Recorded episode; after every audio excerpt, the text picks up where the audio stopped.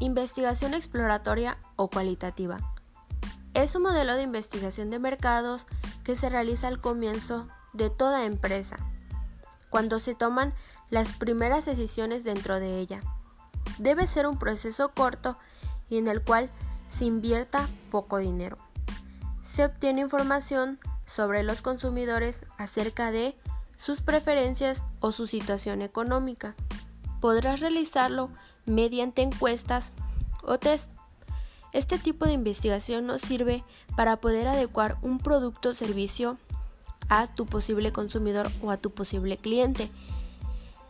Esta es adecuada cuando tienes los siguientes objetivos. Número 1. Identificar problemas u oportunidades. Número 2. Búsqueda de una mejor formulación del problema u oportunidad.